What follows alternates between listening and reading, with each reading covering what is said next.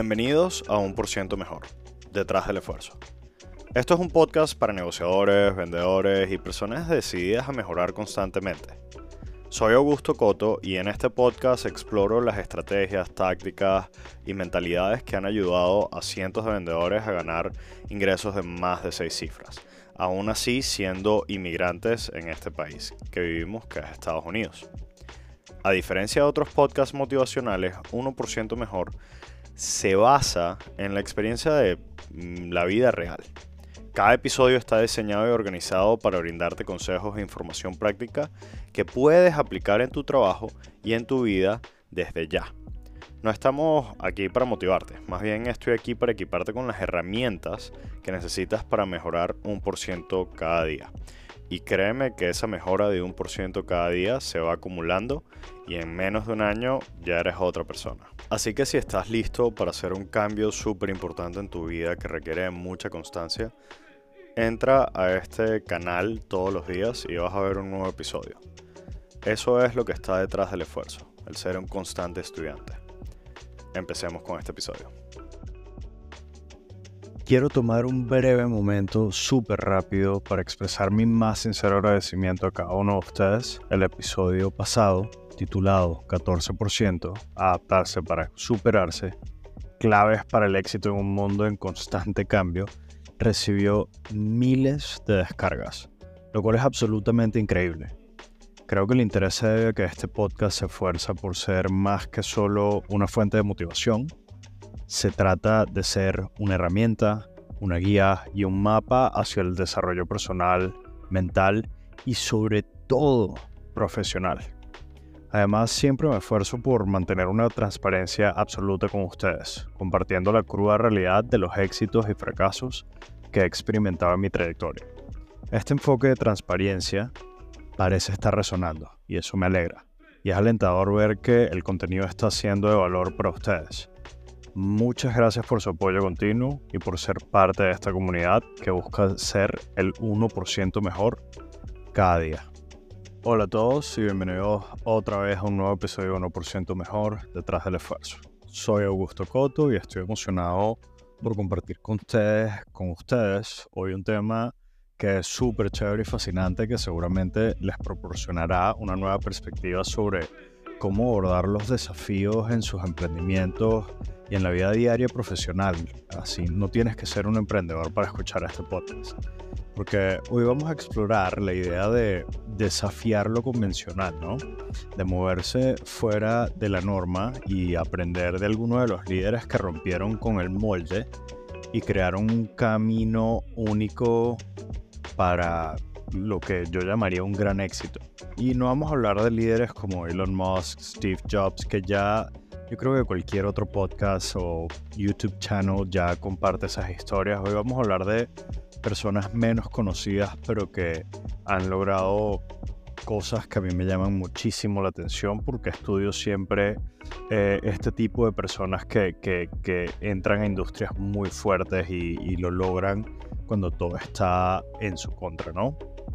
Para iniciar, quiero compartir con ustedes que eh, esto está basado, está inspirado este episodio en una interpretación fascinante de la antigua historia de David y Goliat, Goliat, eh, sí, en español, que este, es un libro de Malcolm Gladwell y me encanta muchísimo ese libro.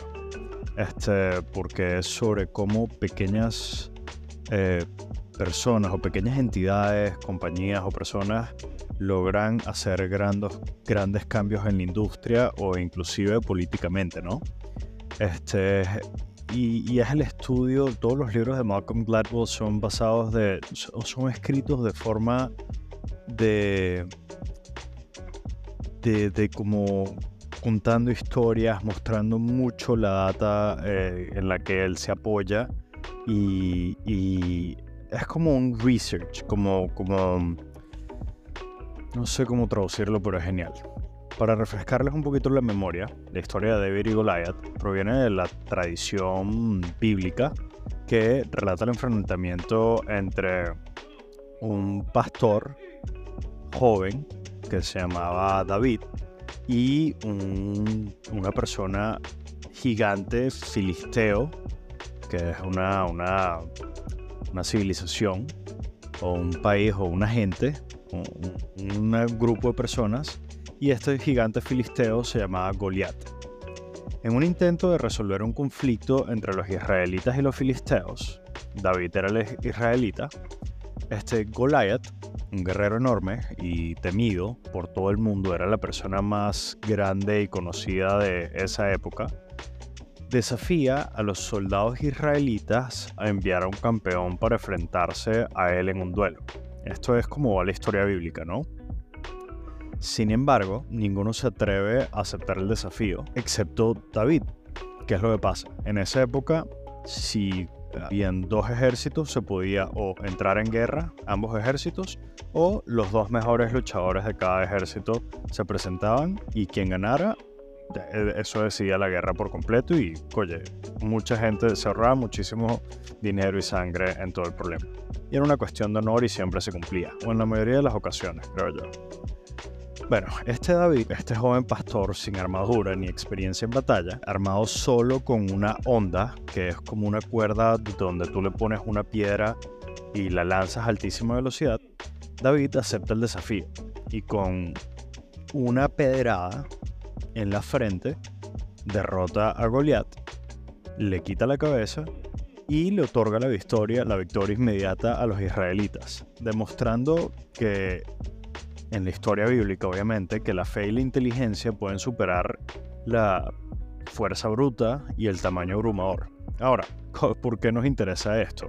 O sea, ¿qué tiene que ver una historia bíblica con lo que de verdad es este, nuestras vidas personales o profesionales, ¿no? Y es lo que me encanta de Malcolm Gladwell. O sea, según Gladwell, la verdadera razón detrás de la victoria de David no fue solo su habilidad con la onda, sino la incapacidad de Goliath, Goliath perdón que lo mencione diferente, em, de Goliath para adaptarse a una estrategia no convencional debido a su tamaño y posibles condiciones médicas. O sea, asuman esto, ¿quiénes son las personas más grandes del mundo? Basquetbolistas profesionales o personas que tienen un tumor en la glándula pituitaria y este Malcolm Gladwell cree que ese era el caso de Goliath, ¿no? Y las personas con tumores en la glándula pituitaria tienen problemas de visión y se mueven bastante lento, ya que eh, de verdad su crecimiento es tan rápido que no, nunca se detiene y nunca se logran adaptar a su propio cuerpo. Entonces, en vez de enfrentarse a un combate cuerpo a cuerpo, la inteligencia de este David fue de, que si yo voy a ese campo de batalla con una espada, estoy 100% seguro de que voy a perder. Pero ahora, si utilizo una arma que me mantenga a gran distancia de Goliath, él estoy 100% seguro que no tiene ninguna oportunidad. Entonces, asumamos de que esto no, no, ni... Pensemos en la posibilidad de que esto no haya sido un acto de Dios técnicamente la estrategia de David fue una cuestión de inteligencia. Ahora, los que tenemos fe, creemos en Dios, podemos utilizarlo de esa manera, los que somos objetivos, podemos hacer también lo que verlo desde el punto de vista científico, que es lo que hacemos con Gladwell. Ahora, verlo desde el punto de vista científico no interrumpe este, tu, tu, tu relación con tu fe, ¿no? Esto es una historia y una, una cuestión de qué podemos aprender de esto. Al igual que David, hay emprendedores y profesionales que han desafiado lo convencional y han encontrado formas innovadoras de superar a los gigantes, a los Goliath de sus industrias. Pero, ¿qué significa esto para uno de nosotros en nuestra vida diaria? O sea, en nuestros trabajos o en nuestros emprendimientos. Eso es lo que vamos a hablar hoy. Ahora, quiero compartir con ustedes eh, una historia de un emprendedor que es poco conocido. Es una mujer que se llama Sarah Blakely, que es la fundadora de Spanx. Se deletrea S-P-A-N-X. Es una emprendedora que personifica la idea de desafiar lo convencional. Claro, otros emprendedores como Steve Jobs, Elon Musk y todas estas personas, claro que sí también, pero como les dije, quiero hablar de alguien que nadie conoce el día de hoy. Sarah Blakely, fundadora de Spanx, comenzó su viaje en un sector donde, hablándoles honestamente porque he estudiado muchísimo este sector, las barreras de entrada son notoriamente altas. Este sector es la industria de la moda y la confección. Es un terreno dominado por gigantes con recursos casi ilimitados. Pero Sara, con una idea revolucionaria en mente, decidió enfrentar estos desafíos de cabeza. ¿Ok? Con solo, o sea, su primera barrera era su capital y su conocimiento. Ella solamente tenía 5 mil dólares en ahorros y no tenía experiencia ni en diseño ni en fabricación. Sara se encontró frente a esta primera barrera, pero en lugar de rendirse, se educó a sí misma visitando fábricas, aprendiendo sobre patentes y diseñando un producto desde el suelo de su apartamento desde el punto de vista que ella creía de qué es lo que necesitaba ser, hacerse diferente en este mercado. Ahora, la segunda barrera de esta Sara era que las tiendas y los fabricantes inicialmente rechazaron sus productos. Ella fue a tiendas grandes como Saks Fifth Avenue y tiendas pequeñas también y todas rechazaron su producto. La resistencia de la industria fue su segunda barrera, pero Sara, con su persistencia, su fe y un discurso de venta genuino, finalmente logró que una empresa de manufactura en Carolina del Norte, o sea, un lugar que muy poca gente se iría para allá a, producir sus prendas, normalmente se hacen en la China o en Asia, en general, generalmente. Este, esta, esta manufacturadora de, de Carolina del Norte tomara un chance con su idea y una tienda importante colocara su producto en sus estantes ya que Sara, el pitch de venta de Sara no es el mismo que utiliza Louis Vuitton o, eh, en este caso el VMH o, cualquiera de estas superindustrias. Ella tomó un paso pequeño. Le dijo a las personas que estaban encargadas de tomar las decisiones que eran mujeres como ella que se probaran la ropa, eh, el producto que ella estaba ofreciendo, que eran eh, ¿cómo es que se llama esto? Eh, eh, ¿Qué se dice? broma, me quedé trancado en um, ropa interior de mujer, básicamente. No necesariamente, pero sí. y a los hombres de, de estas industrias les decían, dáselo a tu esposa y dime qué opina ella. O sea, después vemos si los números funcionan. Entonces, esto fue un pequeño paso inicial hacia creación de una marca que ahora gana miles de millones de dólares anuales. Generar miles de millones es una barbaridad y es casi imposible en la industria de la moda y de las confecciones, ¿no? Y esta persona lo, lo, lo logró con 5 mil dólares. Obviamente, en la medida que fue creciendo, fue ganando más y eso se crea un efecto de cascada, pero pero entienden lo que digo, ¿no?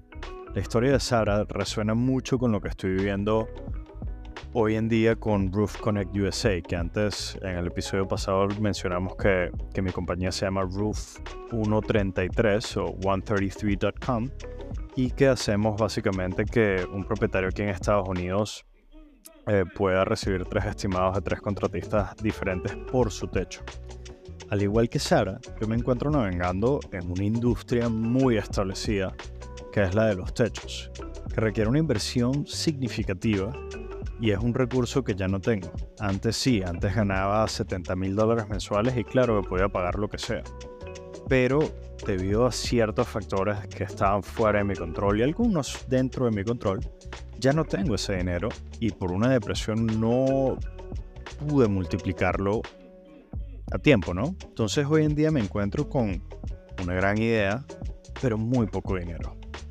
Así como Sara tuvo que ser creativa para llevar su idea al mercado, yo también he tenido que serlo. En principio yo quería crear una compañía de techos, principalmente. Pero me di cuenta rápido que iba a tener que competir contra Goliath, contra Goliath en una industria que en términos de marketing necesitas invertir decenas de miles de dólares por seis meses para que empiece a funcionar. Entonces encontré, en vez de pelear con estos Goliaths y, o, ser un, guerrero más que ni siquiera participaría en una batalla grande, eh, encontré una manera, y por eso creo que me he tardado tanto el episodio pasado a este, encontré una manera diferente de proceder con este proyecto, que es que logré encontrar una manera de conectar con compañías de emergencias después de los huracanes en Florida, proporcionando un servicio esencial para ellos y para sus clientes que a cambio a mí me generan un ahorro extremo de marketing, ¿no? Entonces, la conexión es básicamente que estas compañías de emergencia, yo sé que si vives en algún otro país que no es Estados Unidos quizás no entiendes, pero aquí en Florida tenemos que cambiar nuestros techos, sean de teja o sea el material que sea, entre 15 y 25 años, lo cual lo hace un negocio muy constante. Sé que en otros países como es en España, a veces no tienes que cambiar un techo por 50 años, o sea que las probabilidades de que alguna vez en la vida alguien en España tenga que cambiar su techo son extremadamente bajas. Ahora, la conexión entre las historias de Sara y la mía destaca de cómo desafiar lo convencional y ser creativos ante las barreras que estas mismas barreras a veces nos pueden abrir las puertas si somos capaces de pensar fuera del marco convencional, ¿no? Incluso en las industrias más desafiantes, como la que estoy yo ahorita, y créanme, es estresante, no es que he logrado nada inmenso todavía, pero por lo menos estoy generando decenas de miles de dólares mensuales ventas, que es algo que no me esperaba hacer sin tener una compañía de techo, que era lo que inicialmente quería hacer. Nuestros desafíos, el de Sara y el mío, aunque sean diferentes en naturaleza, comparten en esencia el espíritu de ser gente que, llama a, algunas personas inteligentes. Yo no creo en la inteligencia porque quien me conozca te diría, Augusto no es inteligente. Lo que, te, lo que es Augusto es resourceful. Resourceful se dice en español. Resource. Aquí en la. Resourceful en español. Se dice ingenioso. Eh, de que de alguna manera te las ingenias. Creo que es la mejor traducción literal. Nuestros desafíos podrán ser diferentes en naturaleza, el tuyo que estás escuchando ahorita en este momento y el mío. Pero en vez de intentar ser la persona más inteligente de la sala, intenta ser el más ingenioso, como David y como Sara. ¿Ok? No intentes pedalear contra Goliath por los métodos más convencionales del planeta ingéniatelas en ver cómo puedes entrar y quitarle un por ciento a Goliath y después le quitas todo. En estados como Florida y Texas, como les había mencionado, el negocio de los techos es una constante debido a los huracanes recurrentes, que en promedio azotan a este estado por lo menos cada 7 años. Esta realidad implica que los techos deben renovarse cada 15 a 25 años dependiendo del material, como ya les había mencionado. Al entrar en esta industria, me encontré con este panorama que está dominado por unas pocas grandes compañías con precios exorbitantes. Cuando les digo precios exorbitantes, es compañías que se gastan cientos de miles de dólares a veces en equipos capaces de manejar cualquier proyecto. Y en contraste, existen también miles de pequeñas empresas, solo en Florida, que ofrecen precios muy muy bajos pero donde el cliente tiene el riesgo de que el trabajo no se ha acabado o que el techo necesita una renovación prematura, porque en cinco años, en la siguiente tormenta tropical, que eso sí sucede en todos los años, que es lo que llamarían en cualquier otro país una lluvia fuerte, aquí una tormenta tropical para nosotros es un chiste. Oye, que tú cada tormenta tropical tengas que gastarte 10 mil, 20 mil, 30 mil dólares en hacerte un techo, no es fácil. Y eso es lo que, lo que afecta a Florida principalmente, el sur de la Florida ahorita principalmente. Entonces, al igual que Sara, este, en sus inicios que se encontraba en una posición desfavorecida en una industria que requiere una inversión sustancial para competir, los gigantes del sector no solamente eran grandes compañías de techos para mí, sino que también empresas de tecnología bien financiadas, como lo es Angie's List, donde tú te metes ahí en esa página web y puedes encontrar miles de contratistas que no van a parar de llamarte así ya hayas comprado el techo de alguien, y eso es algo que quería evitar. Este, y para diferenciarnos, la visión era crear una plataforma que facilitara de verdad esta interacción directa con los clientes, ayudando a pequeños techeros sin recursos para marketing o gestión de proyectos, nosotros ser esa compañía que se encargara de la venta, el marketing, la gestión del proyecto y ellos se encargan de la parte que yo de verdad no me puedo encargar y a la misma vez crecer la compañía por todo Estados Unidos, que es hacer el techo. El desafío inicial, de verdad, el que tuve originalmente eh, y lo que ya logré resolver era la falta de capital para marketing y desarrollo de software. Entonces lo que tuve que hacer es aprender a generar software y en vez de invertir 25 mil dólares, que es lo mínimo que me pedía cualquier eh, compañía de marketing, oye, agarré y fui a compañías que necesitaban techeros para sus clientes. Este momento fue cuando decidí tomar las riendas y aprender programación, o sea, aprender programación por mi cuenta. Mientras trabajaba ya para, una, para varias compañías de techos a la misma vez que no se dieron cuenta, para entender sus procesos y desafíos esta experiencia autodidacta y práctica no solo me ahorró capital, sino que me equipó con habilidades cruciales. Y ahorita, gracias a esto, gano muchísimo más dinero que lo que ganaba vendiendo techos o ayudando a otras compañías de techos a organizar el cumplimiento del proyecto, ¿no? Entonces, oye, ¿qué, qué, cómo descubrimos, o sea, que rápidamente descubrí dos cosas, en pocas palabras. Programar es fácil con los recursos correctos. O sea, yo me gasté 30 dólares en un mes en LinkedIn, tomé un curso de 30 horas y aprendí a hacerlo. Lo, hacía todas las noches a las 10 de la noche. Y este, investigar de que, darme cuenta de que la industria de seguros de propiedad tenían esta necesidad latente que mi empresa, en mi empresa podía satisfacer. Entonces los ajustadores de seguro, que son los peritos, eh, necesitan presentar estos tres estimados para los techos y tienen que ser estimados reales, no pueden ser inventados. Pero ellos mismos, estos peritos que representan al cliente, no pueden ser la compañía de techos debido a conflictos de interés. Obviamente tú no puedes pelear contra el seguro y además ser tú quien va a hacer el techo. No tiene sentido. Entonces ahí fue donde vi la, la oportunidad de oro. Entonces, ¿qué fue lo que hice? Llamé a todas estas compañías y les dije, señores, tienen este problema, tienen que aliarse con compañías que saben que no les van a dar un buen resultado a sus clientes o que saben que el seguro va a rechazar estos estimados porque van a ser muy altos. Dejen que yo me encargue de esto, haciendo esto, esto, esto, y lo que antes a ustedes les tomaba 9 horas en hacer por cliente, ahorita con mi software llenando esto, les va a tomar 30 segundos. Bueno, el resultado ha sido excelente, ahorita no paran de llamarme estas compañías. Esta travesía, aunque desafiante, resalta la esencia de desafiar lo convencional, similar a como Sarah Blakely revolucionó la industria de la moda, enfrentando barreras con creatividad y determinación. O sea, hemos creado una vía para servir a nuestros clientes de Roof Connect USA. Y es una manera única, y es una, es una ruta que nadie había tomado pero que existía. Y lo que único que faltaba era ingeniársela, como hemos dicho desde un principio, ¿no?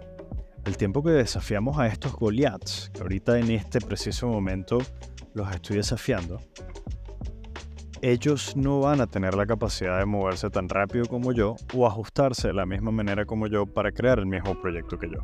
Porque Goliath, como en la historia bíblica, como hablamos, sufren del mismo problema un tumor en la glándula pituitaria, una compañía grande para ajustarse y cambiar todo su modelo de negocio, tiene que pasar por un millón de procesos y además que la directiva apruebe el proceso, que los empleados aprendan estos nuevos procesos y todo este tipo de cosas que consecuentemente no lo van a hacer hasta que sea muy tarde, lo cual a mí me da muchísimo tiempo para lograr dar un gran paso importante. Entonces, ya sea que estés en un empleo estable o en el inicio de tu propio emprendimiento, hay una pregunta poderosa que debemos hacernos hoy. ¿Qué podría hacerse mejor en lo que hago? Pero no solo eso, sino ir un paso más allá y preguntarse, ¿cómo puedo crear un nuevo camino que desafíe lo convencional en mi industria? Yo creo que esa pregunta es súper clave. Las grandes corporaciones tienen esta debilidad que ya habíamos hablado. Su tamaño les impide adaptarse rápidamente a los cambios. Aprovechate de esto. En contraste, tú, que eres quizás pequeño, o más pequeño que tu competencia en algunos casos, tienes una ventaja que no vas a tener quizás más nunca en tu vida de nuevo, que es la agilidad, la capacidad de pivotar rápidamente y explorar nuevas direcciones. Y quiero que las aproveches sin miedo. O sea, si estás en tu trabajo y sientes que puedes hacer un, un pivot hacia mm, crear un nuevo proceso que, que, reduzca la cantidad de horas que tú tengas que invertir en tu trabajo. Oye, eso es genial. Y si tú eres un emprendedor y haces un pivot y tomas un nuevo camino para llegar a un nivel mucho más grande de lo que pensaste que, que podías llegar con los caminos convencionales, do it. Eres flexible, eres ágil, eres pequeño. Aprovechalo.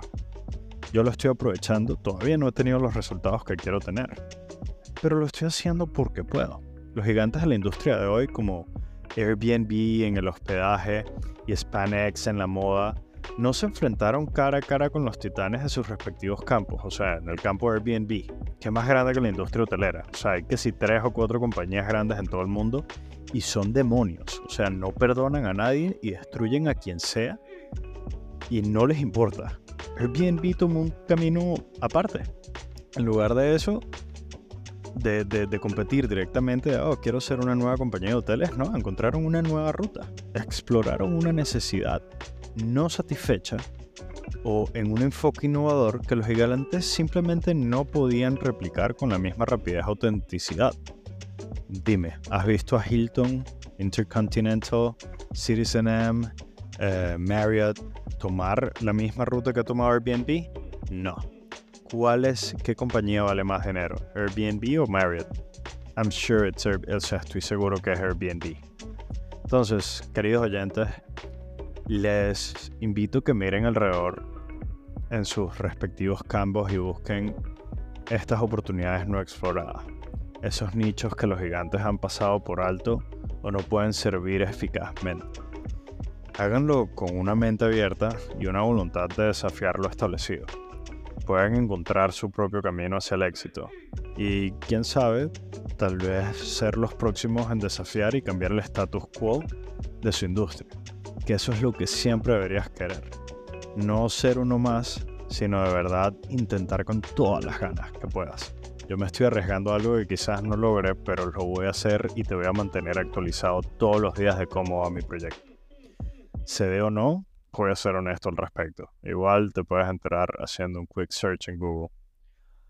Entonces, al igual que Sara y yo, y muchos otros emprendedores, y muchas otras personas que quieren ser CEO de las compañías que en las que ahorita presentemente trabajan, tú tienes el poder de identificar y explorar e-, estas nuevas oportunidades. No yo, nadie más te las puede decir.